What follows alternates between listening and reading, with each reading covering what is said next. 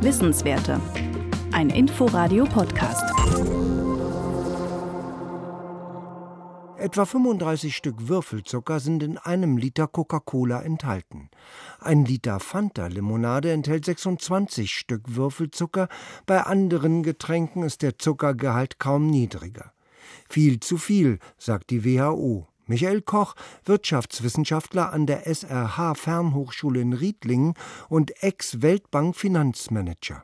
Die Weltgesundheitsorganisation empfiehlt, nicht mehr als 10 Prozent der täglichen Energiemenge durch sogenannte freie Zucker aufzunehmen. Das entspricht etwa 25 Gramm Zucker am Tag. In Deutschland liegt der tatsächliche Zuckerkonsum bei etwa 124 Gramm pro Tag, also der fünffachen Menge. Die Folgen dieses hohen Zuckerkonsums sind Adipositas, Diabetes, Herz-Kreislauf-Erkrankungen und anderes alles vermeidbare Volkskrankheiten.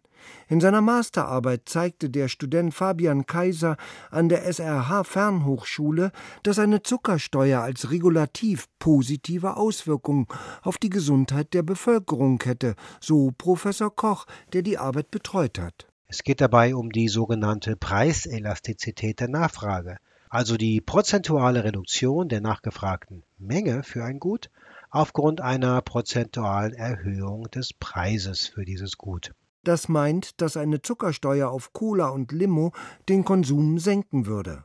Für Sigrid Peters, Vizepräsidentin der Kinder- und Jugendärzte e.V., wäre besonders bei Kindern diese Zuckersteuer lebensprägend. Es werden Anreize zur Fehlernährung und somit zu vermeidbaren Erkrankungen gesetzt, die vor allem im Erwachsenenleben kaum reversibel sind. Allein eine Zuckersteuer von 10 Prozent auf Cola und Limo und ähnlichem würde den Konsum um 17 Prozent etwa senken, mit erheblichen Auswirkungen auf unser Gesundheitssystem.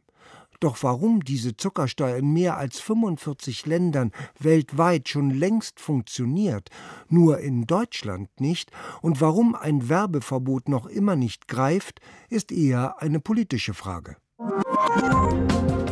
Wissenswerte ein Podcast von Inforadio. Wir lieben das Warum.